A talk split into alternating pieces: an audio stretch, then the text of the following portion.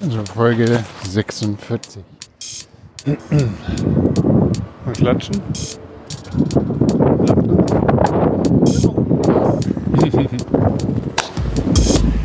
Gut, hallo, willkommen zu Eigentlich Podcast, dem Podcast, bei dem wir laufend reden und beim Laufen reden. Rechts neben mir ist Flo. und links neben Flo ist Mitch. so geht's auch. Und wir sind hier direkt an der, am Potsdamer Platz und stehen vor dem Berlinale Palast oder laufen gerade noch auf dem Berlinale Palast zu. Diese Episode ist die Episode Nummer 46 und Flo wird uns mit einem Thema beglücken, vielleicht sogar fordern, vielleicht fördern. Auf jeden Fall hat er es bestimmt pädagogisch gut aufgearbeitet. Ich bin sehr gespannt. Ich weiß ja schon, was es ist diesmal und bin trotzdem sehr gespannt, weil ich wenig darüber weiß. Und so viel kann ich vielleicht vorweg sagen. Ich habe das Ganze im Suchvorlauf mir noch reingezogen. Ja, also das heißt, hast es angekündigt, es geht um einen Film, passend zum Berlinale. Und das Ganze, unsere ganze Episode wollte ja auch einen anderen Anfang nehmen.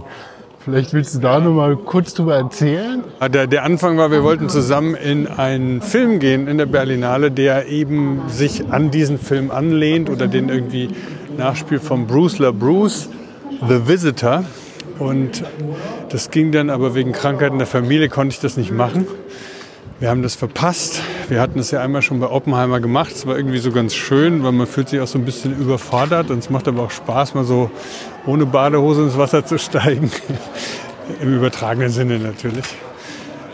Aber jetzt musst du aus der Konserve, was genau, du musst jetzt aus der Konserve heraus nochmal einsteigen. Fängst du mit dem Film an oder Ja, ich fange mit dem Film an und passt ja zu dem roten Teppich hinter uns. Wir werden, also das nochmal vorab, wir sind der Podcast, bei dem wir im Laufen reden und laufend reden, ja. Und werden jetzt eine Strecke wahrscheinlich durch den Tiergarten gehen. Und die ganzen Strecken, Tracks könnt ihr dann auf unserer Webseite eigentlich-podcast.de sehen und auch Zusatzinformationen. Wir haben recht ausführliche Texte, wir nehmen uns sehr viel Zeit für die Texte epische Zusammenfassungen, die manchmal irgendwie von einer generativen AI unterstützt werden. Ja, manchmal ist es so. Inzwischen ist es so. Und Und das ganze Trans Transkript findet ihr auf der Seite oder auf den Podcast-Player eures Vertrauens. Podcast-Catcher sozusagen. Okay, also du hast es schon gesagt. Es Aber ich muss jetzt auch eine Fußnote machen mit der KI, mit den Texten. Das stimmt so. Ich versuche das so wenig wie möglich zu machen. Manchmal schmeiße ich Stichpunkte rein. Es fühlt sich immer scheiße an. Ich finde, man riecht es sofort. Man will es eigentlich gar nicht lesen. Es fühlt sich an wie Zuckerwatte. Die ersten Texte, zumindest bei mir, die sind immer ich. Ich weiß nicht, ob das bei dir so ist, ja. aber irgendwann trailt es dann so off in. Nee, das merkt man schon vom Stil her. Also immer wenn gleichmäßige Absätze erscheinen und Zwischenüberschriften, dann ist das ChatGPT. und Emoticons wie Sektflaschen. Okay. Du hast es schon erwähnt, The Visitor, Bruce LaBruce. Und Anlass war so ein bisschen, ja, ich meine, das ist ein Wagnis, dann aus einem Film von der Berlinale frisch mit Eindrücken eine Rezeption zu schreiben. Erstmal, ob der Film überhaupt gut ist, ob es sich lohnt, darüber eine Episode zu machen. Und dann das Ganze auch so glückt. Ja, deswegen habe ich mir schon von Anfang an eine Brücke gebaut, weil ich werde diesen Film als Einstieg zu meinem Thema wählen, nämlich The Visitor ist ein Ich habe Remake. ein Foto von der Brücke gemacht, auf der du gesagt hast, Brücke gebaut. Sehr gut. Die hängt dann unten auch auf dem Blog in der Galerie. The Visitor ist ein Remake. Und zwar, und der passt dann wieder, der Regisseur passt dann wieder sehr gut in meine Reihe Nouvelle Vague, ja, weil er auch einer, man kann ihn so als weiteren Vertreter im weiteren Sinne, im weiteren Kreise der Nouvelle Vague sehen. Das finde ich jetzt aber interessant, weil du hattest ja diese 90er-Jahre-Sache. ne? Und das fand ich auch interessant, dass ich zuerst dachte, das ist wieder eine Folge, wo es die 90er-Jahre-Strömungen, die dich so im Positiven geformt und erwischt haben. Und da passt jetzt The Visitor natürlich in dem Anführungszeichen Remake nicht rein, weil es jetzt ist, aber auch die Herkunft ist ja deutlich vor den 90er Jahren, aber war es vielleicht etwas, was in den 90er Jahren nochmal einen neuen Aufhänger bekommen hat und du es naja, deshalb erlebt hast? Wenn du mir auf meinen, meinen Folgen zugehört hättest, wovon ich natürlich ausgehe, weißt du, dass ich auch zuletzt immer wieder die Nouvelle Vague als Referenz angeführt habe. Ja, du hast ja sogar vorgelesen. Trotzdem war deine Reihe, die du gemeint hast, weil du gesagt hast, Nouvelle Vague Reihe, die Reihe war ja die 90er Jahre. Ja, Trends. das war Aufhänger. Ghost in the Shell war ja auch im Prinzip, wie sich dann die Nouvelle Vague im asiatischen Raum ausgeprägt hat. Jetzt ist es Pier Paolo Pasolini, ja. Das ist der legendäre Regisseur, der 1922 geboren ist und ermordet wurde 1965. Und da gibt es, glaube ich, auch von mir und von dir. 75. Also 75, habe ich 65 gesagt? Ja. Richtig, 75. Da gibt es von mir und von dir eine Lieblingsszene aus einem Film und den haben wir uns, glaube ich, gegenseitig erzählt, 90er Jahre Film. Ich weiß nicht, ob du dich noch daran erinnerst, und zwar wie äh, so ein bisschen halb dokumentarisch, halb erzählerisch dieser Film. Ein italienischer Regisseur. Äh, wie, weißt mein du, liebes meine, Tagebuch. Mit, dem, mit, der Vespa rumfährt. Mein liebes Tagebuch. Liebes Tagebuch. Genau, Willst du die Szene kurz erzählen? Die Szene ist, also das ist der Mein liebes Tagebuch, ganz toller Film. Ich habe den, das ist ein Filmkritiker, glaube ich auch, der aber eben ja, auch Filme genau, gemacht hat. Ich habe den Namen jetzt nicht abrufbereit. Aber der hat einen Episodenfilm, möchte ich sagen, drei Episoden gemacht und ich glaube schon der erste ist das, wo der mit der Vespa rumfährt. Oder der dritte? Erste oder dritte? Zweite ist aber das mit den Inseln. Aber ich weiß nicht mehr. Aber auf jeden Fall fährt er einfach durch. Die Kamera folgt ihm, wie er auf einer Vespa durchfährt und er monologisiert oben drüber. Und er kommt zum Schluss. Wie heißt das denn? Ostria? Ostia. Ostia. Das Mit R oder Ost Ostia, das ist ein Vorort von Rom. Vorort von Rom, genau. Der an der Mündung, deswegen Ostia, das ist dann auch so Mündung des Tibers, liegt der dann äh, ins Meer mündet. Und endet dann eben auch damit, dass dort Pasolini wohl irgendwie eine Falle gestellt oder wurde dahin und man weiß es bis heute nicht. Es gibt Vermutungen, es wurde auch wieder aufgegriffen, es wurde dann in irgendwelche rechten Gruppierungen zugeschrieben. Ich habe das nicht ja, wirklich, ist, äh, aber er wurde brutal. Ja, da gibt's gibt es ganz viele Gerüchte drumherum und Spekulationen. Es gibt eine Art Dokumentation, die das nochmal aufgerollt hat. Es gibt einen Zeitzeugen, der aber auch in den 2000ern gestorben ist. Also das kreuzt sich über Stricherjunge, Strichermilieu, rechte Schlägertruppen, dann aber auch Pasolini, der angeblich dann für eine Recherche von dem national eigenen Erdölkonzern EPI dann Dokumente übergeben sollte, ja, wo, wo dann irgendwelche Korruptionsskandale dann nachgewiesen, wo er gerade einen Artikel drüber geschrieben hat. Alles überläuft sich, ja. Also ist, deswegen will ich da auch gar nicht näher dran aufhängen. Aber ich fand das so ganz leise erzählt in dem Liebestagebuch, wo der einfach so rumfährt und dann siehst du, wie er dann wendet und dann, hier wurde Pasolini ermordet. so ganz aus dem Off. Und so dieses periphere, das periphere Rom, das spielt bei Pasolini in seinen Filmen immer eine ganz tragende Rolle, zumindest in den ersten. Pasolini ist, hat eine Zeit lang auch in Friol. Das ist dann in dem ostnördlichen Teil von Italien, das Landleben. Da haben seine Großeltern gewohnt, hat er dann immer in den Ferien mitbekommen. Und er hatte immer so eine Liebe zum Land, zu den einfachen Leuten, zu den Proletariern. Die hat er entwickelt und seine ersten Filme handeln von, vor allen Dingen von dieser peripheren Sicht. Ja, Bevor wir jetzt aber in Pasolini da reingehen, ja, mit seiner Geschichte, mit seinem Leben, möchte ich noch mal kurz zu Bruce LaBruce und der Rezeption, weil Bruce LaBruce mit The Visitor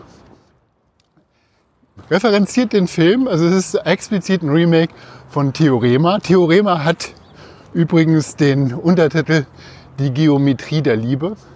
Und wir können auch noch mal ein bisschen nachher über, was ist ein Theorem sprechen, ja, Geometrie der Liebe. Und es gibt jetzt noch eine zweite, ein zweites Remake, das habe ich mir aber leider nicht angeguckt. Ich weiß nicht, ob du das gesehen hast. Das ist ein japanisches Remake von Takeshi Miike, Visitor Q, was auch so eine ja, recht verstörende Verfilmung ist. Ich hätte die, glaube ich, gern gesehen. Du hast sie gesehen? Nee, habe ich nicht gesehen. Das habe ich erst nachher erfahren.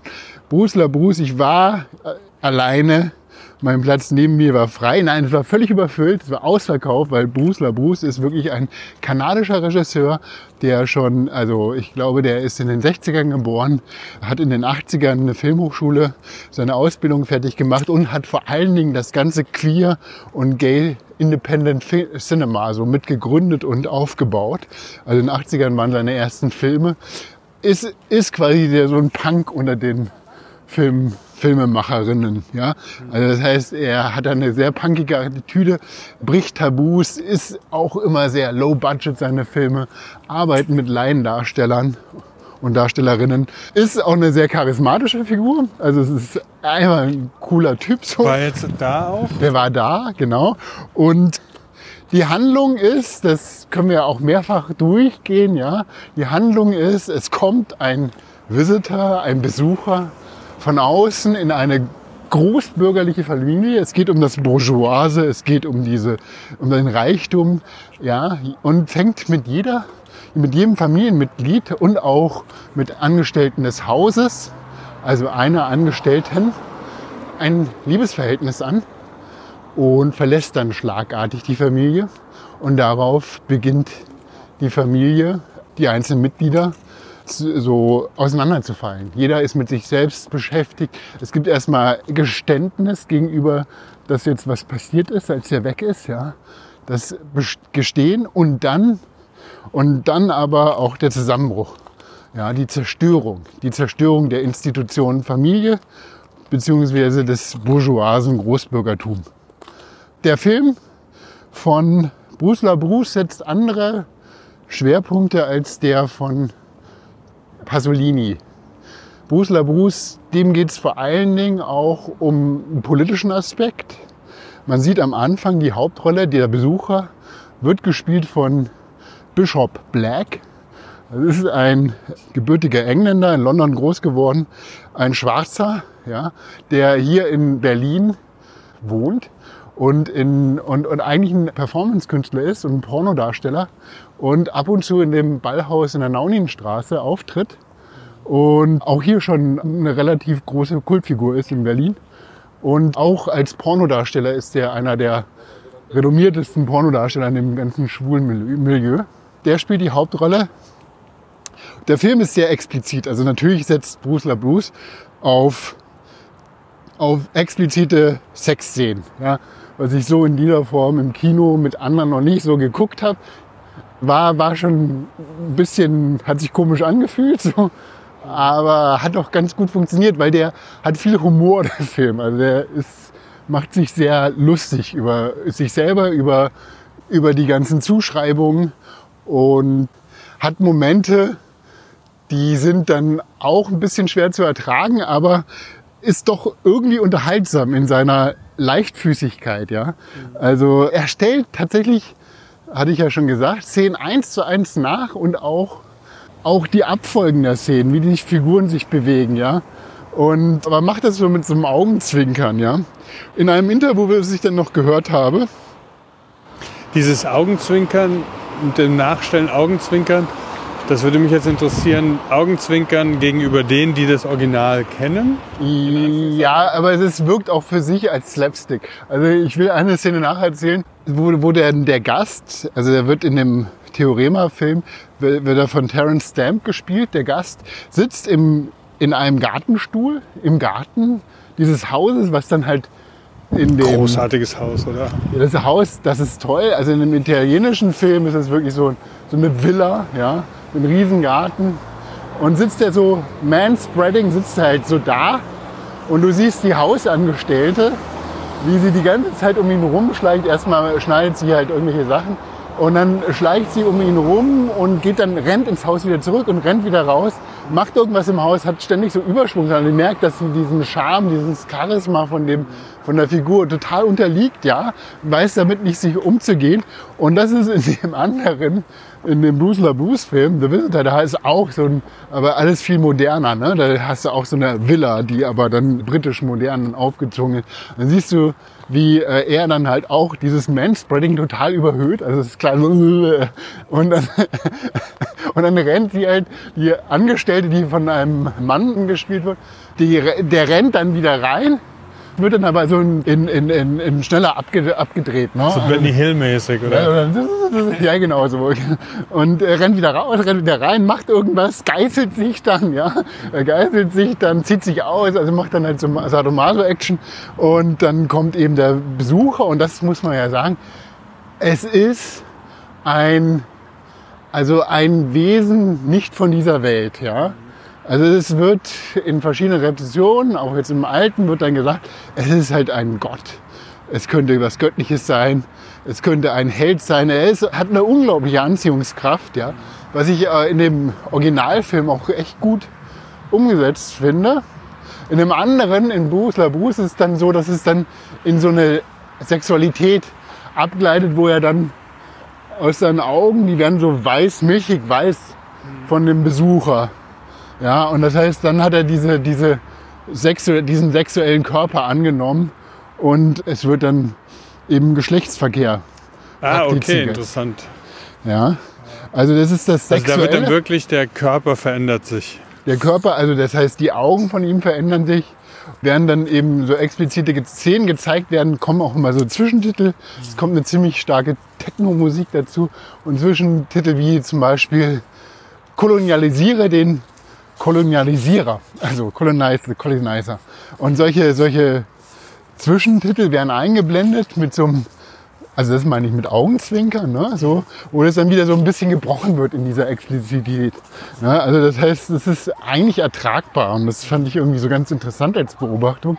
Das ist natürlich und es geht auch jetzt nicht um diese klassischen Porno, sondern es sind schon andere Darstellungen, die dann in diesem ganzen queeren Umfeld und so weiter als Ausdrucksform, wo ich mich halt jetzt nicht so auskenne, aber so als Ausdrucksform entwickelt wurden. Und, und wie gesagt, der hat eine unglaubliche Authentizität in dem Bereich und auch ein Auftreten. Und ja, also es ist halt schon trashig, ne? das muss man sagen. Es muss, ist trashig, sind Laiendarsteller, merkt man schon. Aber es war jetzt doch nicht so, wo ich dann dachte, oh, das war jetzt vertane Zeit. Und das ist eine schöne Zeit. Äh, das hattest du eine Befürchtung? Ich hatte so ein bisschen. Ja. Ich meine, du hast es ja auch so. Ne? Ich hatte das irgendwie auch gedacht, gedacht so, oh, das ist, das ist. Ich muss auch zugeben, dass ich schon dann auch dachte, das wird schwer darüber zu sprechen, weil, wie du auch schon sagst, der Diskursraum einfach etwas ist, in dem ich mich nicht gut bewegen kann.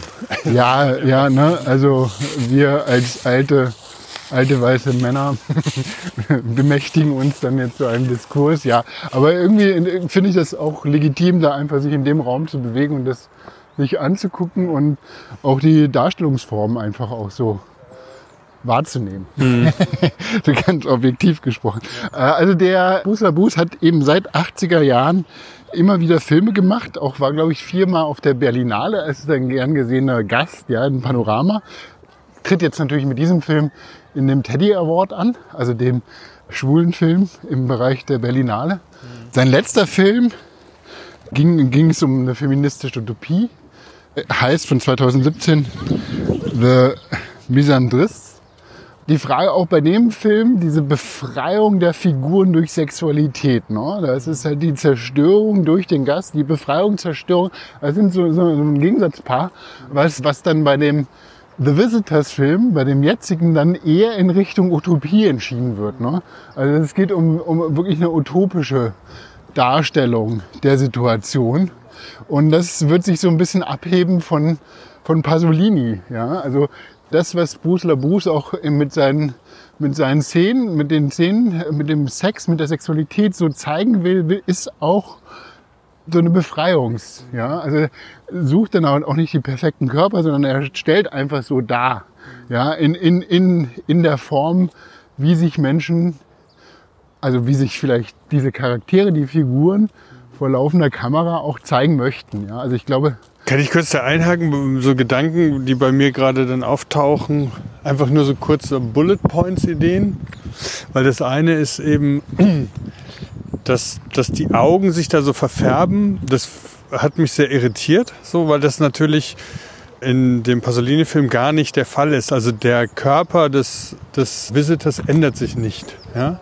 Der ist, und, und da ändert er sich aber scheinbar. Da passiert was mit den Augen. Da habe ich gedacht, was macht das mit mir, wenn ich das denke? Die Augen verändern sich. Die Assoziation, die ich dann habe, ist natürlich einerseits der Blick der Begierde, also der Blick auf das andere, wo dann der andere Körper auch zum Objekt werden kann. Und auf der einen Seite, also dass, dass das nicht zugelassen wird, dass es ein Objekt ist, an dem man sich, dass man begehrt, sondern dadurch, dass die Augen durch die Blindheit gibt es den Blick nicht. Das ist das eine. Das andere ist aber auch dann die Frage Blindheit gegenüber dem anderen, also dass Diversität dort als, als, als Konzept gar nicht diskutiert werden muss, weil in der Blindheit wird das andere jetzt nicht äh, erkannt. Weißt du, ich meine? Also, dass, dass die Blindheit auch dafür sorgt, dass diese Lust, diese Begierde so Darkroom-mäßig passiert. Ne? Also, ja. also das ist im, im, im, Dunkeln insofern einfach wirklich das Körperliche steht dann über dem, was dann eben das Politische wäre. So. Ja, also tatsächlich hat auch der Bishop Black in diesem Interview dann gesagt, dass er als schwarzer Traum ja, also zu einer Projektionsfläche wird im Akt. Ja. Also das heißt, es würde so ein bisschen so, er ist Objekt in der, aber gleichzeitig ist er sehr progressiv in dem, in dem wie er fortschreitet. Ja, er wird, er wird erstmal so aufgenommen in die Familie, aber er wird dann überhaupt nicht in Frage gestellt. Also es gibt auch eine Szene, die dann ja so ein bisschen von Salo entnommen wird. Und das ist die erste Szene, nämlich wenn er reinkommt, wird er von der, von der Magd empfangen, von der Hausangestellten. Und das erste, was er macht, er pisst in die Suppe und kackt auf den Teller. So.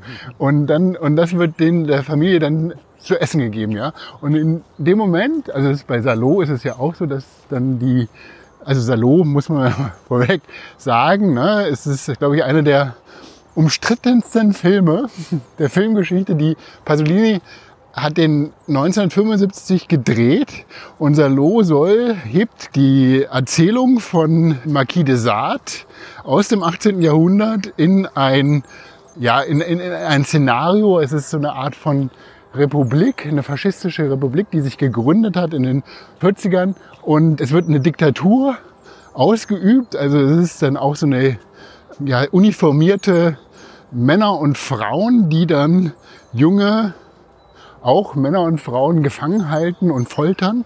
Also es wird auch sehr explizit dargestellt in dem Film. Und da gibt es auch eben die Szene, wo dann ja die, die, Gefangenen eben ihre eigenen Exkremente essen müssen. Ja, auch alles so dargestellt. Ja, und es war damals war der Film er ist noch heute in einigen Ländern verboten. Ja, also auch hier hat sich Bruce LaBruce am Original orientiert. Ne? Also das ist jetzt nicht, dass er dann die Explizität hat auch Pasolini schon immer in seinen Filmen gehabt. Ja. Aber dann im Original im Sinne von der Haltung und nicht vom Film per se, meinst du? Ne? Also im Original am Autoren Pasolini orientiert. Autor na, am Film, also direkt an den Bildern auch. Also die Bilder eins zu eins übernommen. Oder was war jetzt der Punkt? Ja, mit dem Kacken auf den Teller, das ist jetzt ja nicht in Theorema, sondern das ist in, Nee, das ist aber in Salo. Genau, also das heißt, der hat das Werk Pasolinis Werk übernommen in seiner Gänze und sich nicht nur an das. Aber es geht darum, dass diese Explizität auch bei Pasolini so vorkommt. Das war dann nämlich eine Frage aus dem Publikum nach dem Film und wo eine Zuschauerin dann sagte, ja, soweit sie sich erinnert, war das jetzt nicht so explizit bei Pasolini, aber es gibt auch genau die Szene, wo dann der Sohn des Hauses, nachdem er eben der Gast die Familie verlassen hat und er sich dann in diesem Zustand der Findung, dieser Verwirrungsphase, wird er Künstler und er malt ein Bild in Blau und dann pisst er auf das Bild. Ne? Ja, ja. Und das war auch in dem Film so. Und das war schon so, wow, wow. ne? Also, hm. das heißt, Pasolini hat uns da auch nichts erspart. insofern finde ich das durchaus konsequent, den Film in so einer Form dann halt auch zu drehen, ja. Ja, und ich finde aber auch natürlich die Frage, ob es das Gleiche ist. Das ist natürlich auch nochmal interessant, wie der kulturelle Hintergrund sich verändert hat, so dass das Gleiche im Vordergrund vor dem kulturellen Hintergrund dann vielleicht doch vergleichbar ist. Weißt du, ich meine? Ja, ja, aber es ist eine ganz andere Filmsprache, es ist eine ganz andere Herangehensweise. Ich meine, natürlich hat Pasolini durch seine Art zu ästhetisieren und auch eine eigene Sprache. Er hat das Buch, die, äh, die, das Kino und die Poesie geschrieben. Er ist überhaupt ein sehr schriftstellerisch veranlagter Mensch. Also es gibt auch ein Buch, Theorema, das er dann geschrieben hat. Ich glaube sogar im Nachhinein, wo er dann auch einige Sachen mehr aus und erklärt hat, als es im Film ausgeführt ist. Und er hat eine eigene Filmsprache entwickelt. Ne? Das hebt ihn, glaube ich, auch nochmal so besonders hervor. Und das ist zu der Zeit, deswegen sagte ich ja im weiteren Kreis der Nouvelle Vague. Und ich weiß nicht, ob dir das jetzt bei dem Film, bei einem Schnelldurchlauf gucken von Theorema aufgefallen ist. Was ich absolut faszinierend finde, auch von Pasolini schon immer, ist, dass er so ganz straight erzählt. Ne? Also er hat so eine Art von Stationstheater, ja, wo, wo ganz genau klar ist, jede Figur handelt in so einem ganz geradlinigen Weg und es ist so eine, ja, es ist quasi so eine, so eine modellhaftes Durchspielen von etwas. Aber ich kriege das was Künstlerisches oder was Künstlerisches. Künstlerisches, weißt du, was ich meine? Also es ist auch sehr frontal immer gefilmt. Das heißt, dieses Zögern und Zaudern sind alles so Gesten und Mimiken, die jetzt nicht inter zwischen den Figuren passieren, sondern in der Figur selber so durchgespielt wird und sehr geradlinige Erzählweise Struktur daraus ableitet. Ne? Was dann auch immer mit so einem Schuss, Gegenschuss, mit so einer fast so ins, in die Kamera guckend, was wir ja schon gelernt haben, was verboten ist, in dem, in dem, in dem Kino, in dem Hollywood-Kino, wo ein kohärenter Raum geschaffen wird. Also das ist auch nochmal so Bezug nehmend. Es gibt eine Hausarbeit, die sich mit der Filmsprache von Pasolini auseinandersetzt und die in Beziehung setzt Buch, das Bewegungsbild und das Zeitbild. Ich weiß nicht, ob du die Abhandlung kennst. Nee. Das Bewegungsbild ist eine Beschreibung, die das zeitgenössische Hollywood-Kino an, angeguckt. Und das geht so ein bisschen wie dieses, was wir in, dem, in der Episode von Das Fest hatten, nämlich die Mise en scène. Man schafft einen kohärenten Raum, der für den Zuschauer so dargestellt ist in den Blickachsen, in der Aktion-Reaktion. Mhm. Ne? Also deswegen das Bewegungsbild dass das als echt wahrgenommen wird. Ne?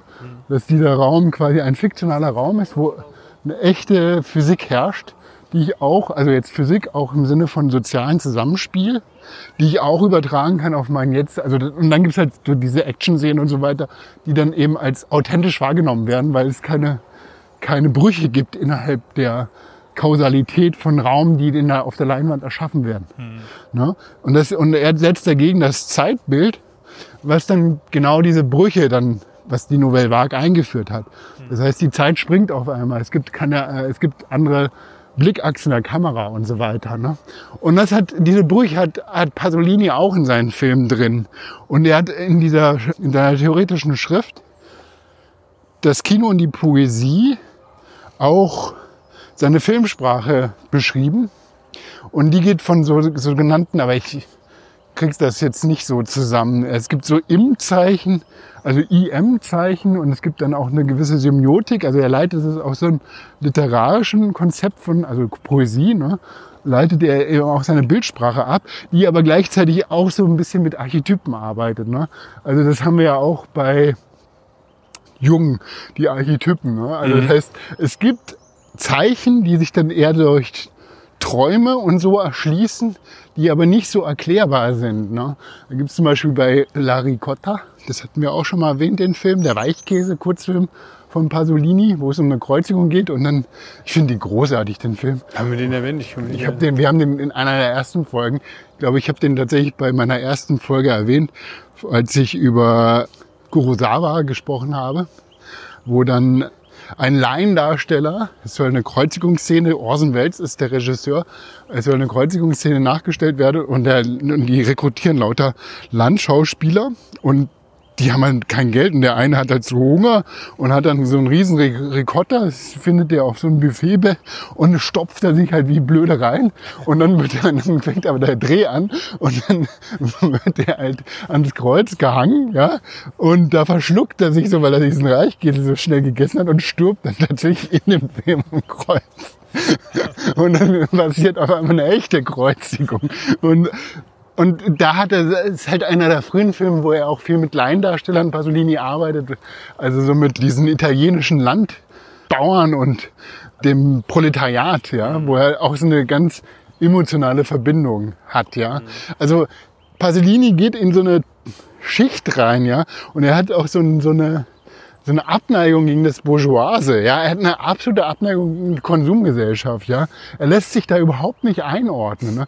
Ist ein absoluter Freigeist. Ich habe leider nicht die Biografie gelesen, aber es wäre total interessant, weil der sich da wirklich in keine Schublade ein und ich glaube, der hat sich auch nichts sagen lassen von irgendjemandem und hat dadurch aber auch so eine Freiheit in der Filmsprache entwickelt, wie halt nur wenige Regisseure dann halt das auch entwickeln konnten. Ne? Hm. Ja, ich denke jetzt so ein bisschen an Schlingensief Theater, und da wird das geschrieben was mit Laiendarstellern, die dann eben eine eigene Kraft und eine eigene Ästhetik auch auf die Leinwand oder auf die Bühne bringen. Da muss ich jetzt irgendwie assoziativ dran denken. Ich weiß nicht, ob das. Ja, ja, nee, Schlingensief ist ja auch so ein, ne, der dann gleichzeitig von so einer Religiosität erzählt, ja, weil er selber ein Katholik und sehr religiös aufgewachsen ist, aber auch total der Heretiker ist und Atheist, ja, und Pasolini genauso. Also es gibt immer wieder dieses, diese, dieser Bezug.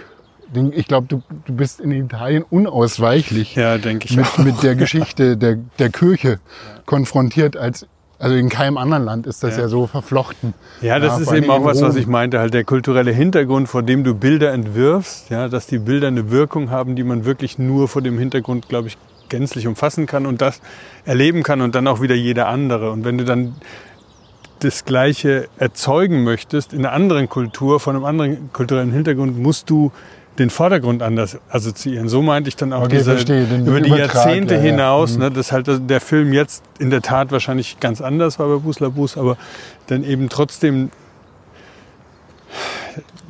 das Erleben weiter inszeniert ja. hat. Also was bei Busla Bus sehr wichtig ist, dass er sehr politisch sein möchte. Er möchte, der Film fängt an, dass ein Koffer an der Themse, am Themseufer angeschwemmt wird. Und aus diesem Koffer kommt dann The Visitor, Bishop Black, und der macht dann halt auch so eine Tanzperformance. Ja? Also wie er dann sich dann aus diesem Koffer schält, das ist schon beeindruckend. Dann siehst du halt auch an anderen Orten von London, wie dann halt dieser Koffer da ist. Ja. Das wollte ich sagen, das ist auch nochmal ein großer Unterschied von dem, was ich gelesen habe, dass bei Bruce LaBruce The Visitor ein Phänomen ist und nicht nur eine Person. Also das heißt ja nicht The Visitors, also kein Plural, ja. dass jeder Einzelne ist ein Visitor, sondern The Visitor ist eher ein Phänomen, was aber dann ganz viel gleichzeitig auftritt. Genau. Und er will explizit da auf die Refugee Situation hinweisen. Also hat er gesagt, Refugees sind Flüchtlinge, ja, die suchen hier und es ist ganz wichtig, dass die dann auch integriert werden mhm. in die bürgerliche Familie und dass sie auch so ein Selbstbewusstsein bekommen. Ja? Also das ist ja auch das, was er dann so entwickelt. Ne? Also er will politische Akzente setzen und bei dem Originaltheorema 1968 spielt zu der Hochzeit der Studentenbewegung, also wo sich dann eh die Gesellschaft so politisiert hat. Ne? Mhm. Gleichzeitig ist es aber eher eine, eine, dystopische Sicht von, also es ist keine utopische Sicht, es ist eher eine dystopische Sicht. Und da möchte ich dir nochmal eine Passage von Pasolini aus dem Buch Theorema vorlesen, wo ein bisschen klarer wird, wie er diese, diese revolutionäre Potenzial von den Studenten und Studentenbewegung ansieht. Ne? Und er schreibt da, diese Bürgerkinder seien mäßig mürrische Demokraten, überzeugt, dass nur die wahre Demokratie die falsch zerstört anarchistische blonde Jungen, die treuherzig das Dynamit mit ihrem guten Sperma verwechseln und als Störenfriede haufenweise mit großen Gitarren durch Straßen ziehen, die falsch wie Kulissen sind. Piros der Hochschule, die das Auditorium Maximum besetzen und die Macht fordern, statt ein für alle Mal darauf zu verzichten. Revolutionäre mitsamt ihren Revolutionärinnen, die beschlossen haben, dass Schwarze sind wie Weiße, aber Weiße vielleicht doch nicht sind wie Schwarze. Sie alle, alle bereiten nichts anderes vor als die Ankunft eines neuen Gottes der Ausrottung, sind in Unschuld gezeichnet mit dem Hakenkreuz und werden doch die Ersten sein, die mit den echten Krankheiten und echten Lumpen am Leib in die Gaskammer kommen. Ist nicht das, was sie wollen? Also da sieht man schon, also ein bisschen merkt man den, das Salo auch dahinter, weil die Gefangenen sehen auch aus wie eben so Studentinnen und Studenten aus, der, aus dieser Bewegung und es werden wahrscheinlich auch, wird dann referenziert, ne, die, die dann eben sich auf die Barrikaden setzen und dann von den Anhängern des Faschismus eingenommen werden, ja. Und gleichzeitig ist es ja auch die bürgerliche Familie, weil es gibt ja auch bei Theorema dann eben der Sohn, der studiert. Ne? Und dann merkst du auch so ein bisschen diese Studentenkulisse dahinter.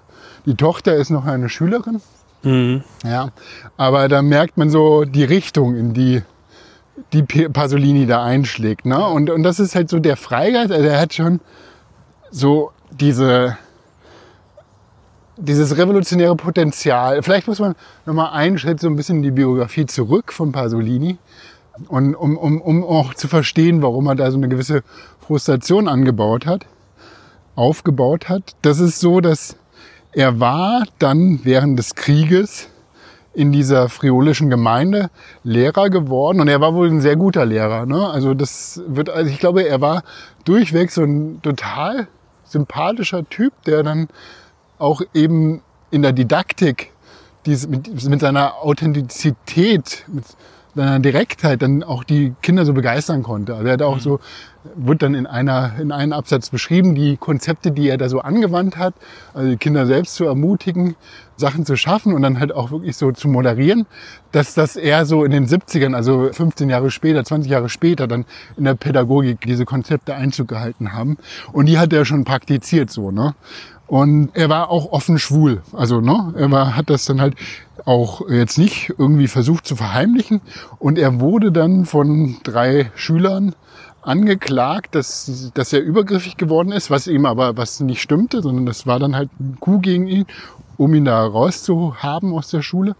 Und er wurde dann auch aus, seiner, aus der kommunistischen Partei ausgeschlossen später. Mhm. Ne, auch gerade deswegen. Also er war halt einfach nicht einordnenbar und er war dann irgendwie ein totaler Outlaw der Gesellschaft. Und zusammen mit seiner Mutter ist er dann, also er ist in Bologna geboren, eher Norditalien, ist dann nach Rom gezogen. Das war dann so 1950 und hat dann, da müsste man wirklich, glaube ich, mal seine Biografie lesen, weil mich das echt also weil mich schon interessiert, wie er so als Typ dann in dieser Gesellschaft überlebt hat. Ne? Er hat dann halt viele, also er hat dann so seine literarischen Ambitionen weiter ausgebildet, hat einen Roman geschrieben, hat Bücher geschrieben, hat dann auch in, dem, in der Peripherie von Rom dann seine Figuren aufgebaut. Die Mama Roma hatte, das ist dann ein Film von 62, einer der ersten Filme, die er gedreht hat. Er hat Artikel geschrieben, hat dann auch bei Drehbüchern mitgeschrieben, zum Beispiel auch von Luis Trenker und, und Fellini. Ja. Also das sind so die anderen großen Regisseure aus, also einmaligen Regisseure, Federico Fellini und Antonioni, ja, und Pasolini, das sind, glaube ich, so diese großen Regisseure, die man da der Nouvelle Vague anrechnen könnte. Ja, die, die das Kino in den 50ern und 60ern so maßgeblich in Italien geprägt haben und in den 70ern. Und in dem Övre, also irgendwann kam dann Pasolini zum Filme machen. Das fragt mich, frage ich mich auch, wie ist das dann irgendwie so? Mache ich jetzt Filme? Er hat, glaube ich, dann versucht, auch dass Fellini seine Filme mit produziert, aber das hat nicht geklappt oder er wollte nicht.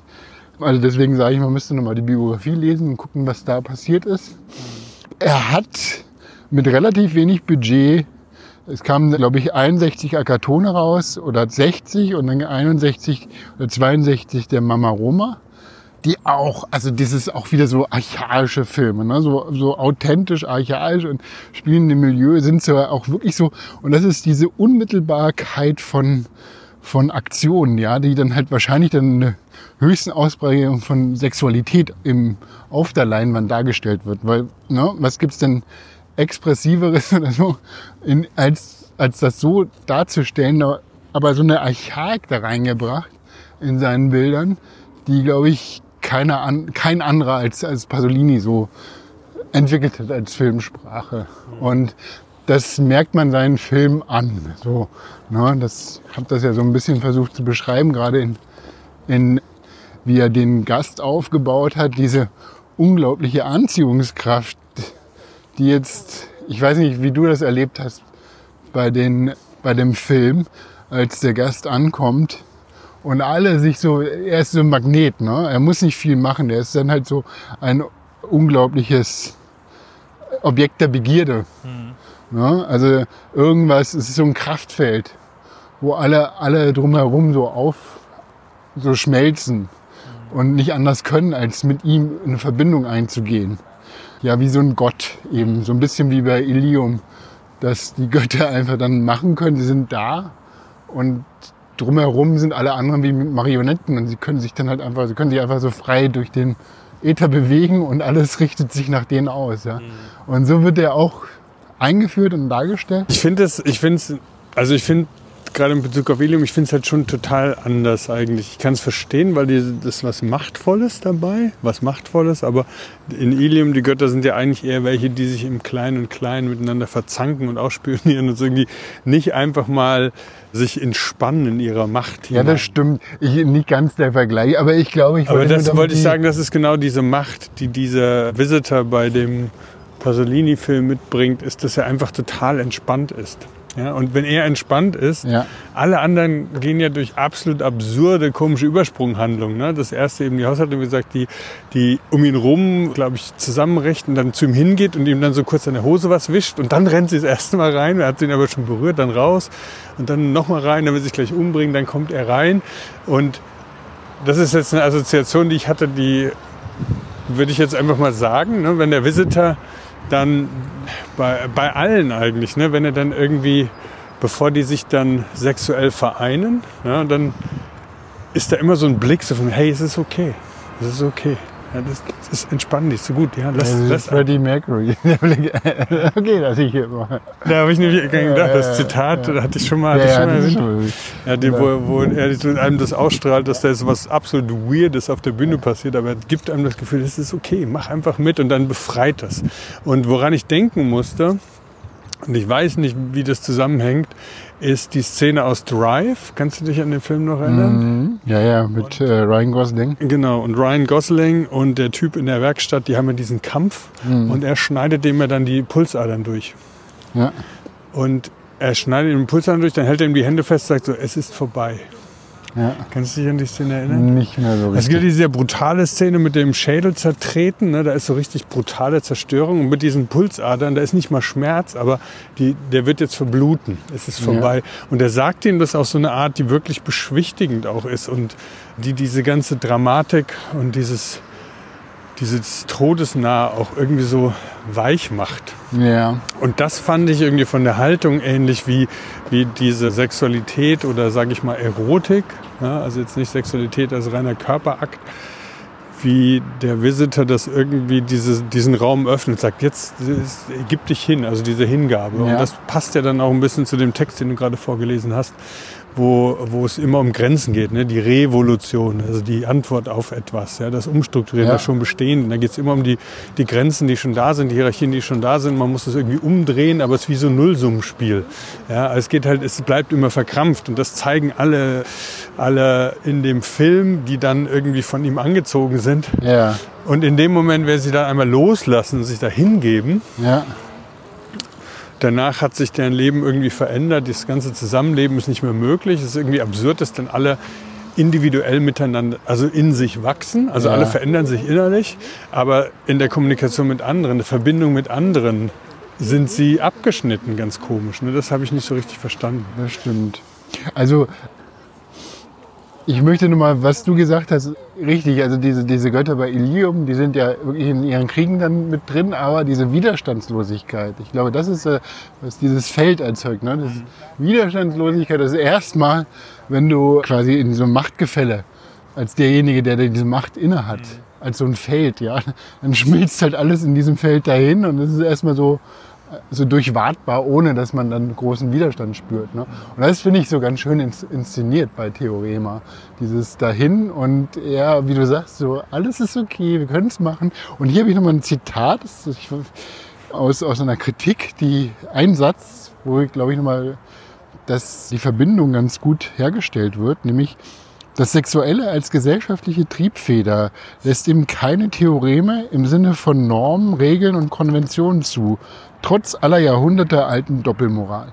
Also dieses Sexuelle, was in dem Moment der Sexualität passiert, ist halt jenseits von allem. Ne? Das ist halt so dieses total Erfüllende, was nicht mehr irgendwie gedeckelt werden kann oder irgendwie ausge...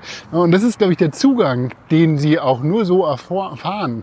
Diese, diese, diese unglaubliche Selbstzerrüttung, die dann, also diese, dieses Geständnis und dann Transformation, die dann passiert, ja. Das kann nur durch eine Sexualität durch eine sexuelle Handlung von ihm ausgelöst werden, weil damit fliegt das ganze Konstrukt auseinander. Und das ist ja so das, was er auch inszenieren wollte, die bourgeoise Familie als eine, als eine Familie, die in bestimmten Riten und Strukturen lebt, ja, die aber total hohl sind, einfach nur Fassade. Alles ist da relative Fassade. Ne? Mhm. Also auch wie der Gast sich dann bewegt, ist ja auch nicht weiter irgendwie erklärt. Der hat einen relativ freien Zugang. Es ist dann irgendwie egal, wenn Vater und Tochter draußen sitzen, ne, dann flirtet er mit beiden so. Also es wird auch dieses, diese, diese, diese Aufbegehren sagen, das geht nicht. Ne? Keiner macht das in seiner Anwesenheit. Und keiner verteidigt dann noch die Bourgeoise, die, das bourgeoise Regelwerk, sondern das fliegt einfach so, es faltet sich so aus zusammen. Und das ist, glaube ich, ganz interessant. Äh, was am Anfang des Filmes passiert, ich weiß nicht, ob du das so mitbekommen hast, dieser Patriarch. Also man, das Interview, die Interviewszene. Genau, die Interviewszene. Und du hast den aber original geguckt, ne? Du, oder hast dann doch dir die... Ich habe die Untertitel runtergelesen, wollte, äh, runtergeladen, wollte überlegt, mir die noch als Text durchzulesen oder zu überfliegen, weil so viel Text ist ja da gar nicht in der Summe. Das habe ich dann aber nicht mehr gemacht, beziehungsweise okay. nicht mehr gemacht, weil jetzt ein bisschen Selbstdefamierung. Ich habe es nicht mehr geschafft zeitlich. Nee, alles, alles gut. Also das, was da passiert, ist, dass der Patriarch des Hauses, der Fabrikbesitzer, der heißt Paolo, der schenkt den Arbeitern seine Fabrik. Mhm. Also er heißt, das, was dann halt auch eben die, den Kapitalismus ja, so ausmacht, die Produktionsmittel werden den Arbeitern zurückgegeben. Das heißt, er nimmt damit auch die ganze revolutionäre Kraft des Arbeitertums. Mhm. Also das heißt, das nimmt er ihn weg und das ist so der Einstieg in den Film, wo man natürlich sich fragen kann, nur weil er eben diesen Schritt gegangen ist und dann halt so sein, sein, sein Mittel des Kapitaleigners dann aufgegeben hat, mhm. ja, dass dann erst überhaupt der Gast ankommen kann. Also das ist erst so diese, diese spirituelle, der spirituelle Teppich gelegt ist, mhm. damit der Gast überhaupt empfangen werden kann.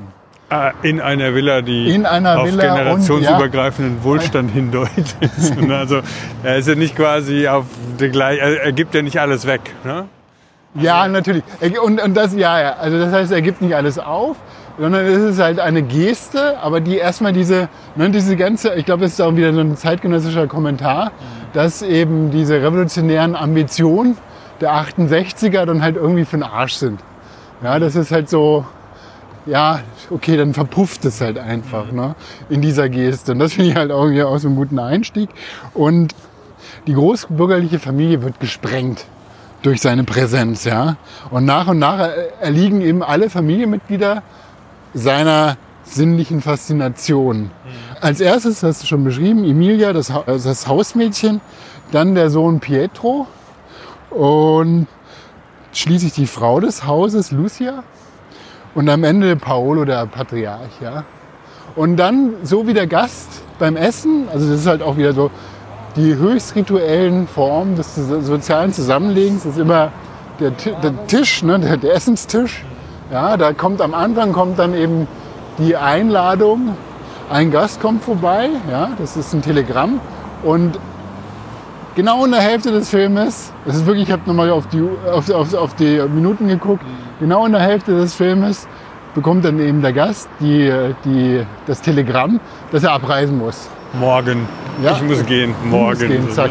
Das heißt, diese, diese Erfüllung, die er in allen Familienmitgliedern ausgelöst hat, ja, die verpufft da auch in dem Moment, wo er dieses Information, diese Information bekommt und hinterlässt halt so eine Leere, ja, wo dann auch erstmal alle dann gestehen, das ist die Phase des Geständnisses, dass jetzt was passiert ist und dass durch ihn oder es ist jetzt nicht nur verbal, sondern auch nonverbal. Also du siehst die Tochter zum Beispiel, wie sie dann eben diese Bilder, die er von, äh, die sie von ihm gemacht hat im Garten, ja, äh, wie er Sie vermisst ja auch den Garten, aber sie versucht irgendwie mit dem Maßstab auch fast nochmal berechnen, zu Ja. verstehen, was da passiert Das ist. finde ich auch großartig. Das ist dann diese Geometrie der Liebe sozusagen Ja, ja, genau. aus, Sie- ausexerziert. Die versucht dann irgendwie, also sie holt einen, einen Zollstock und misst dann im Garten die Abstände der Liegestühle, wo er zuletzt gesessen hat.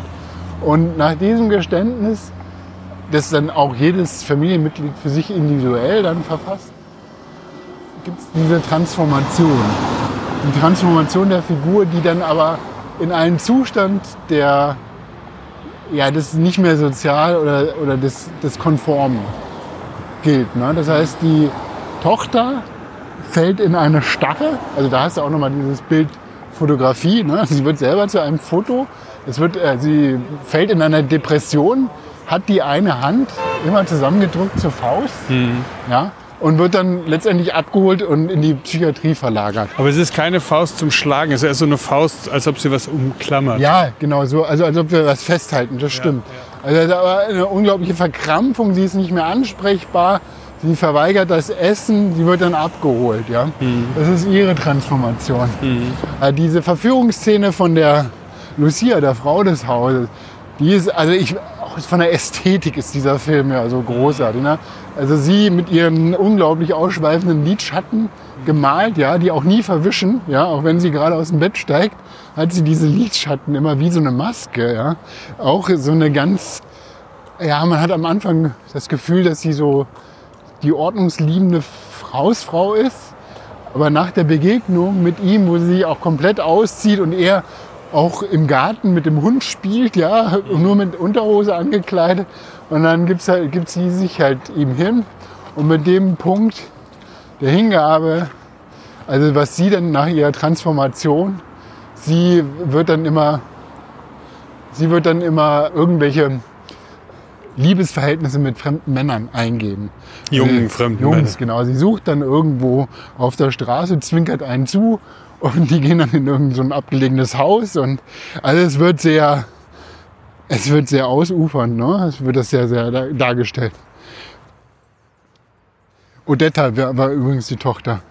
Der Sohn Pietro hat mir auch schon angedeutet, er ist Student und er sucht dann seine Erfüllung in der Kunst, ja, die er aber auch nicht so richtig findet. Er fängt dann an, so wie Pollock, dann blind irgendwie rumzuspritzen, auf seine Bilder zu pissen und dann irgendwelche Strukturen, so die auf, auf, auf Plexiglas durchsichtiges zu malen, die dann über mehrere Schichten übereinander zu legen. Aber er geht in so eine Sinnkrise rein, ja. Und das ist so, was ihn auch da so ein bisschen zerrüttet zurücklässt. Und äh, der Patriarch, der, also der Paul, den, äh, da gibt es diese Verführungsszene am Ufer. Ich glaube, das ist schon auch der, der spielt der in Rom? Nee, der spielt glaube ich gar nicht in Rom, der spielt in Mailand, der Film. Also es muss irgendein Mail- mailändischer Fluss sein. Da wird der am Ufer, beginnt der dann auch eben dieses, diese, diese sinnliche Hingabe mit dem Gast. Ja. Und was interessant ist, es gibt dann immer so Schwarz-Weiß-Szenen, die dann zwischengeschnitten sind. Der Film ist Farbe, aber die ersten Szenen in der Fabrik ist Schwarz-Weiß. Kriegt dann so fast einen dokumentarischen Wert noch durch diese Schwarz-Weiß-Filmerei. Und was aber auch während der Gast schon da ist, immer wieder da als Motiv dazukommt, ist die, ist eine, also was als Motiv dazukommt, ist die Wüste, eine Darstellung von der Wüstenlandschaft. Und Paolo am Ende, seine Transformation sieht so aus, dass er an einem Bahnhof, wahrscheinlich in Mailand, dann fängt er sich an auszuziehen und einfach nackt dazustehen und Schnitt und du siehst ihn nackt durch die Wüste rennen, ja, also wie so ein Eremit. Und dann kommt auch so ein archaischer Schrei und damit ist der Film zu Ende. Also es ist so, äh, die Familie ist eben zerrüttet, zersplittert. Archaischer. Schrei, aber es kommt auch dieser Wind von vorne. Also er läuft auch irgendwie so, er läuft auf etwas zu, so leicht bergauf in so eine Düne oder so hinein. Also ich habe schon das Gefühl, dass das, dass, dass es nicht nur ein archaischer Schrei ist, sondern er wird von etwas angezogen oder er weiß genau, wo er hinläuft. Das vermittelt, finde ich, zumindest seine Körpersprache, dass, dass für ihn jetzt alles klar ist und er weiß, was sein Weg ist. Ja. Ja, ich, ja, ich weiß nicht, aber es ist für mich auch so, eine, so ein gewisses Bild der Hilflosigkeit. Ja? Also die Wüste als Motiv hat ja, hat ja auch eine gewisse Tradition in, bei, den, bei den italienischen Regisseuren. Also mehr, ganz, ganz, ganz spontan neben Zabriskie Point von Antonioni ist ja auch in Death Valley das Ende. Ich weiß nicht, ob du das noch im Kopf Nee, hast. das- Großartig. Ja. Da fängt in der Wüste auch, fängt dann alles an so, so eine Explosion.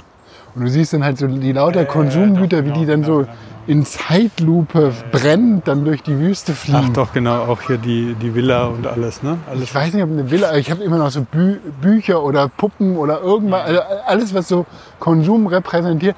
Und das ist, glaube ich, so ein bisschen der, die Wüste oder Dali, ne, Buñuel, auch immer wieder die Surrealisten, die die Wüste als, als einen Projektionsraum für das Void, also für das Nichts nehmen. Ne?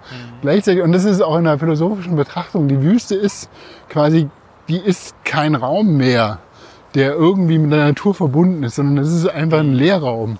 Ja, das ist einfach ein, ein Leerraum, wo Projektionsfläche ist und wo nichts mehr ist. Und deswegen auch immer dieses, ne, dieses Suchen nach nichts ist dann immer so bei Eremiten oder so die Wüste. Ja. Also die Wüste spielt dann auch, und das muss man auch nochmal sagen, in der Filmgeschichte, in dem Filmschaffen von Pasolini, er hat das Matthäus-Evangelium verfilmt. Und es ist einer der 45 Filme, die vom Vatikan als, als, als eine repräsentative Darstellung der Bibel ins Archiv aufgenommen wurden. Während Theorema anfangs von, von einem katholischen Filmdienst eben auch als besonders sehenswert ausgelobt wurde, hat dann der Papst persönlich gesagt, nee, nehmt den weg, der ist, darf nicht. Also das heißt, diese Ambivalenz von dem Schaffen von Pasolini ist auch total schwankend und auch in der Rezeption der Kirche, siehst du ja auch selber in dem, ja.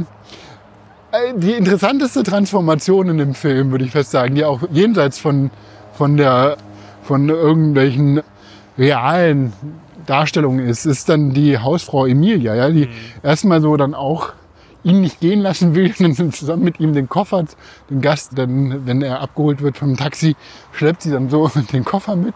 Und sie geht dann zurück. Und das ist glaube ich auch nochmal so, sie geht dann zurück in das Dorf, wo sie geboren wurde und bleibt auch draußen, setzt sich auf eine Bank und wird von allen anderen Dorfbewohnern so immer beobachtet, aber auch als eine Art Heilige wahrgenommen.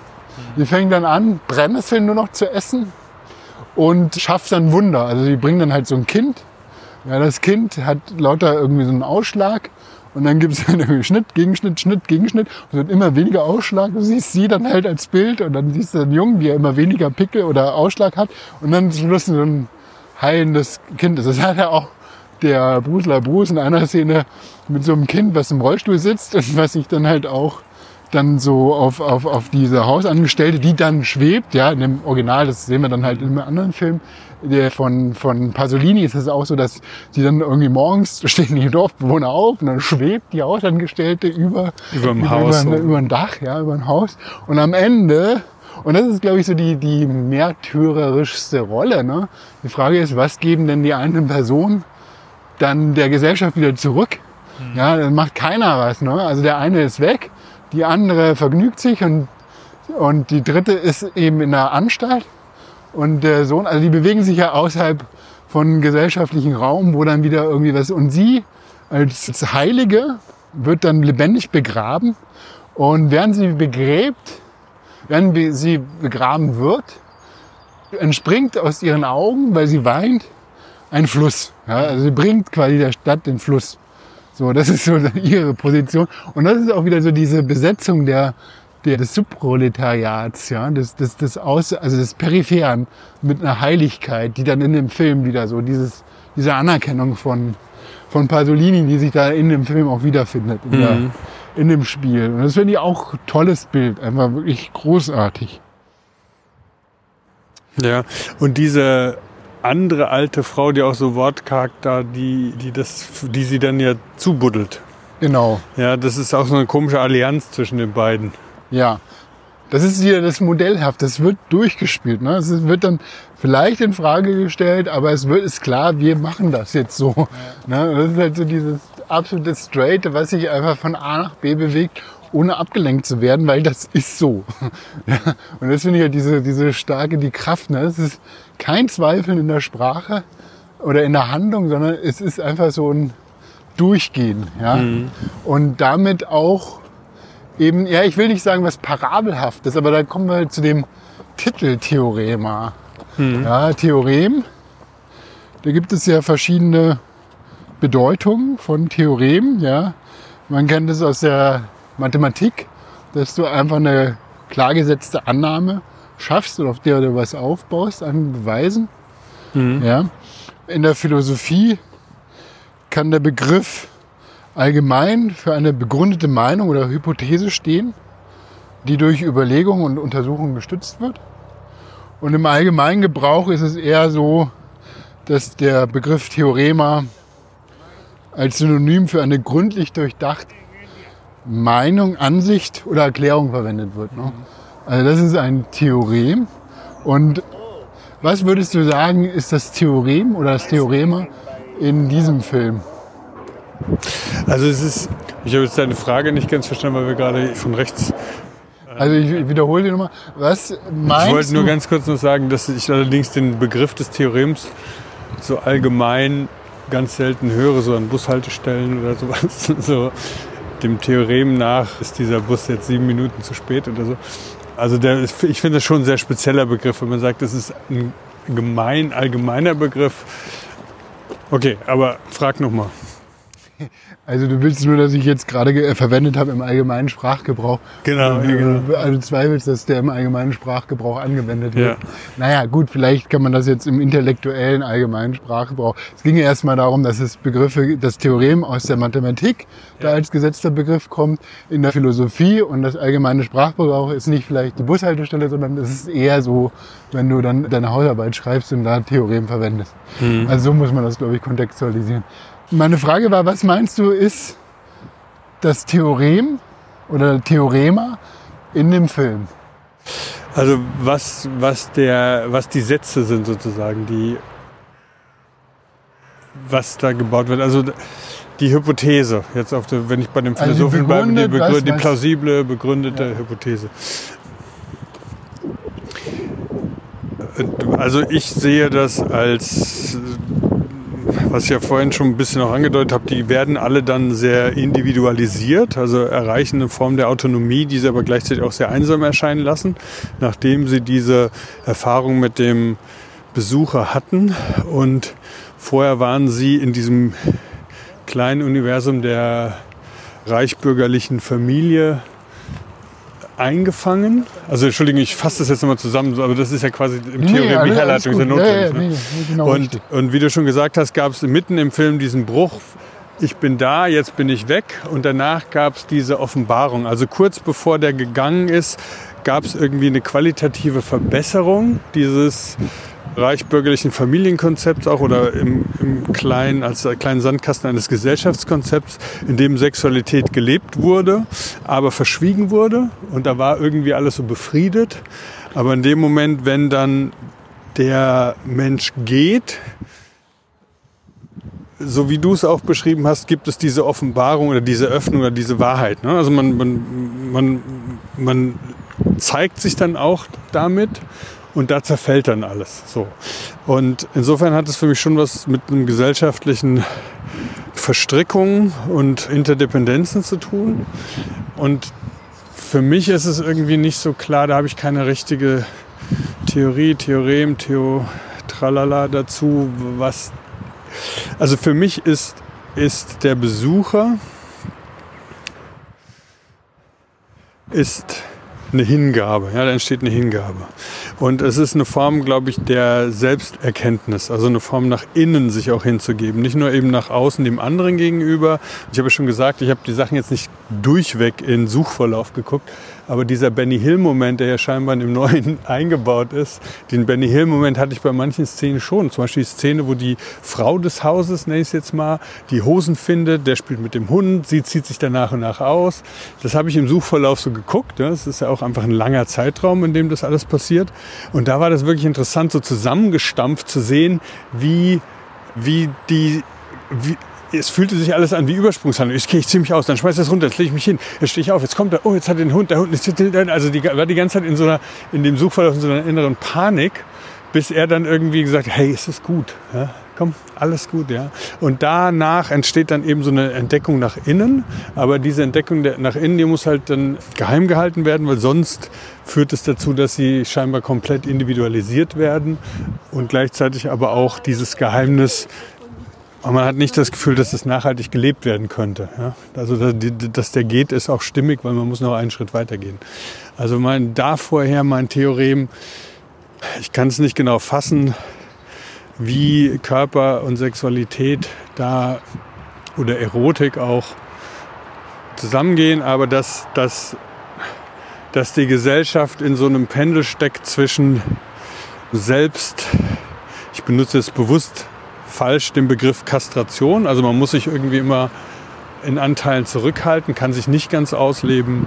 Das ist notwendig in der Gesellschaft, in einem Gefüge, damit das funktionieren kann. wenn man entscheidet, sich ganz auszuleben, führt das auch dazu, dass man so weit individualisiert oder Individuation durchläuft, dass man auch zwar autonom, aber auch alleine ist, vielleicht sogar einsam ist.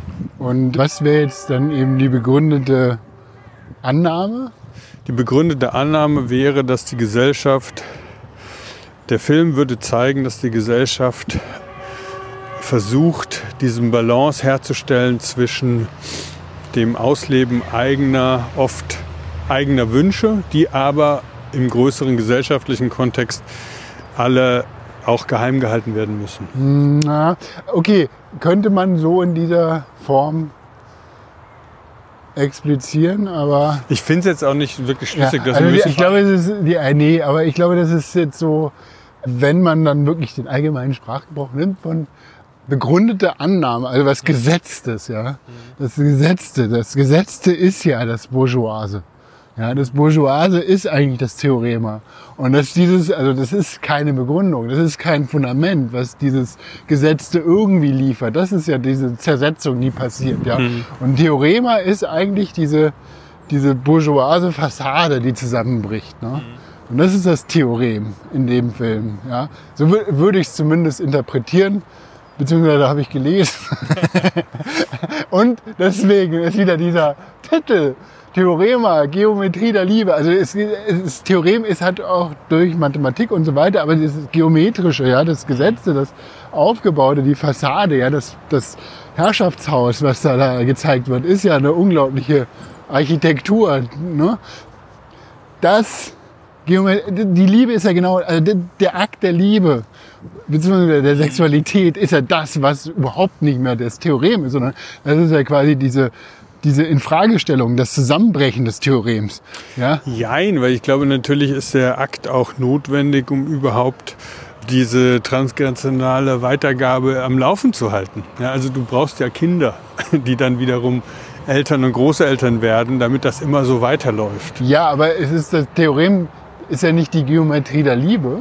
Ja. Es ist ja, also, sondern die Annahme in dem Film ist ja genau durch diesen subversiven Akt wird das Theorem ja zerstückelt. Ah, okay. Das ist ja so der, der Punkt. Na, natürlich äh, im weiteren Bedeutungsbogen ist diese transgenerationale Weitergabe und die Fortpflanzung und die Sexualität und so weiter. Ja, das ist natürlich in anderem Kontext, ne, damit die Kindererbereich, Kinderbereich. Ja. also, das heißt, wir müssen natürlich, das Bourgeoise muss sich fortpflanzen, damit es weiter bestehen bleibt. Ne? Ja. So, das ist ja das. Genau, also so, so, ich glaube, es ist einfach auch offen, wie das interpretiert werden kann. Aber der, der, es ist immer wieder so der deutsche Titel, der dann so ein bisschen daneben liegt. meiner Ansicht nach. Ja, ich fand es auch lustig, Geometrie der Liebe. Also ich fand, da musste ich halt eben dann lachen, als sie den Zollstock rausgeholt hat. Der natürlich dann immer auch so auf das Fallische hinweist, wenn man den so aufklappt. Ja. Und sie vermisst, vermisst ihn dann in der Landkarte und gleichzeitig vermisst sie auch irgendwie das, ja. Ja. Ja, wir sind jetzt hier am Berlin-Pavillon, dem berühmten, berühmten Burger King. Immer wenn man hier mit einem Fahrrad langfährt, kriegt man dann irgendwann so einen, so einen ekeligen Fleischgeruch in die Nase, der nur so von so Fastfood-Ketten fabriziert werden kann. Kennst du das? Also, ich weiß nee. ja nicht verraten. Nee, aber das, das kann ich mir gut vorstellen. Das passt jetzt irgendwie auch so zu diesem Film. Ja, also ich glaube, das, was wir nochmal so akzentuieren können, ist, dass Pasolini eben ein großer Gegner der Konsumgesellschaft war. Also ich glaube, das ist halt auch das, was dann halt so das, das ne? Es gibt kein Das fand ich Leben- auch in der Bildsprache, das war was, was mich so begeistert hat, war eben dieses, dieses Stadtbild, was er auch da gemalt hat in den 60er Jahren, wo diese Bahnhöfe, es ist alles so leer. Ja, auch als es ist so leer und das ist so beruhigend für die Seele, finde ich. ne? Also diese Abwesenheit von Menschen meine ich jetzt nicht so, oh Gott sei Dank ist da niemand, aber es war einfach so wenig. Auch die Szene am Bahnhof zum Schluss, wo der sich dann auszieht und wenn er weggeht, das ist einfach, man möchte an diesem Bahnhof sein, weil man denkt, so, so, so wäre es schön. Ja. Und demgegenüber man natürlich auch in seiner eigenen Lebenszeit mitbekommen hat, wie bestimmte Bahnhöfe vollgepackt werden mit, mit Automaten, wo man sich dann irgendwie seine Cola noch schnell ziehen kann oder diese kleinen Kaffee, Cappuccino und, und belgische Waffelläden, weißt du, also diese, diese, diese gerade die Bahnhöfe, die sind ja inzwischen so vollgepackt einfach mit Orten, an denen man konsumieren kann, damit man dann hinten noch einen Kaffee trinken kann, während man letzte Zigarette raucht, bevor man in den Zug steigt. Das ist alles so überladen und das fand ich total schön, einfach da so ein bisschen fast, als ob man das, die menschliche Infrastruktur auf das Wesentliche reduziert. Das fand ich total hübsch. Nicht hübsch, Entschuldigung, blödes, Hübsch. verniedlichen, weil das, hat mich sehr beruhigt. Ich habe gemerkt, dass es Salbei, Balsam, nee, Balsam, vielleicht auch Salbei Balsam. für meine Seele war. Salbei und Balsam für die Seele. Seilbahn für meine Seele. genau. Einmal in die Höhenmeter von einem Kopf hochfahren. Okay, ich überlege nur mal so, um so einen zeitgenössischen Link zu machen, ist vielleicht diese, die- es gibt gerade eine, es wäre vielleicht auch nochmal eine eigene, eine eigene eigentlich Folge, eigentlich. Es gibt gerade so einige Serien und Filme, die so dieses ne, Motiv der Superreichen, aber das hatte ich glaube ich auch schon mal erwähnt in einer anderen Folge. Ne? Also das heißt, die Superreichen als, als so eine Kaste von Figurenensemble, wo so ein bisschen diese Eat the Rich Fantasien ausgelebt werden und vor allen Dingen, also was, was vom Titel her auch vielleicht so ein bisschen da mit rein ragt, ist der Film vor zwei Jahren, hat glaube ich irgendwas gewonnen. Triangle of Sadness. Der ist großartig, wo es dann, ja, wo es dann halt auch so eine Schiffsreise geht, die dann, die dann strandet und auf einmal sich das ganze, das ganze, das ganze, das ganze Gesellschafts, der, das Gesellschaftsbild so umdreht in eine völlig andere Richtung, nämlich dass dann halt die ganzen Bediensteten und so, die auf dem Schiff dann eben auch Migrantinnen sind, dann, dann das Sagen übernehmen auf der Insel, ja. Und sich dann also die, die äh, Herrschaftsverhältnisse umkehren. Toller Film, große Empfehlung. Dann gibt es diese auch großartige Serie White Lotus in äh, zwei Staffeln, wo es um, äh, um Superreiche geht, die dann sich auf so einen Sparurlaub einmal in Hawaii und einmal irgendwo da, wo du neulich warst, Capri, auf dieser Insel. Und da auch wieder so, so dass die Herrschaftsverhältnisse werden so ein bisschen zerrüttet. Aber jedes Mal aus diesem Urlaub kommen die halt als völlig neu aufgebaute und wieder voll etablierte Figuren raus. Also es ist so eine Un Oder The Menu, ich weiß nicht, ob du das gesehen hast. The Menu, das ist auch so eine Einladung zu einem Menü, was, also was dann halt so einer existenziellen, also so ein, so ein Horror, ja nicht Horror, sondern eher so ein Slasher-Plot funktioniert. Auch großartig im Setting. Und The Glass Onion kam auch Netflix-Produktion letztes Jahr Weihnachten oder vorletztes Jahr Weihnachten gelaufen. Ist auch so eine superreichen. Also es gibt so, ne, es gibt halt so dieses Eat the Rich ist gerade, glaube ich, so, und das fand ich halt auch, auch halt wieder der, um da nochmal jetzt zum Anfang zu kommen, The Visit hast, glaube ich, auch ganz gut draufgeschlagen. Hm. Einfach diese Zerstörung. Und ich glaube, das ist so eine allgemeine Stimmung gerade. Das ist gerade so ein Mindset. Ne? Man, man will halt irgendwie so, die Welt, zwei Deutsche besitzen so viel Geld wie 45 Millionen Deutsche. Ja? Also das ist halt so dieses Ungleichgewicht von Reichtum, was dann eben auch zu dieser Schere führt. Äh, und, und, und auch zu diesem, ja, zu diesem Gerechtigkeitssinn. Warum kann man das nicht für alle gut verteilen? Ja? Und warum kann man dann nicht solche Themen wie Klimawandel und warum kann man dann nicht Projekte fördern, die dagegen angehen? So, ne? Also das ist so ein bisschen der Schrei nach Gerechtigkeit, der sich dann auch in solchen Filmen dann vielleicht wieder zeigt. Hm. Ja. Jetzt sind wir dann bei Utopie wieder. Ja, Utopie, Utopie.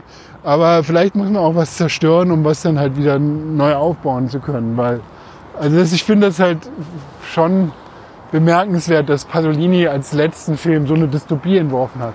Und danach umgebracht wurde. Irgendwie, wo ich dann wieder das künstlerische Schaffen mit seinem äh, realen Leben so auf so eine magische Weise verwoben hat. Ja. Das, das ist schon echt auch teilweise ein bisschen erschreckend. Ja. Gut, Mitch, also ich glaube, ich habe noch, hab noch so, wie du vielleicht in einigen in einer Episode schon mal erwähnt hast, man hat das Gefühl, man redet die ganze Zeit ja. und denkt mehr als die Hälfte dazu noch mehr sagen und habe das Gefühl, irgendwas ausgelassen zu haben. Aber ich glaube, das ist jetzt erstmal so ein ganz guter Roundwork. Ich finde es total super.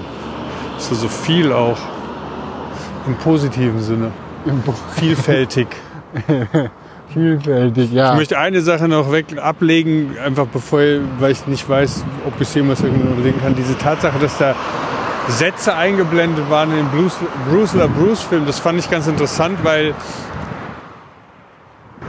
weil das dann so Kopfkino ist. Ne? Also in dem Moment, wenn der Körper sich dem hingibt, sich da irgendwie erfassen zu lassen von, von Erotik und Sexualität, die dann so geht, wenn dann so, so was kommt, was man lesen muss, ja. dann ist das, und das kann ich noch ganz kurz erzählen, ich musste einmal so ein Seminar halten, war super schlecht vorbereitet, wusste aber, es wird schon irgendwie gut gehen, weil es so ein Moment gab, der einfach enorm umwerfend ist. Ja? Es ging um Biofeedback und diese uralt Biofeedback-Dinge, die man so um den Finger gewickelt hat, die dann eben den Hautwiderstand gemessen haben. Ja.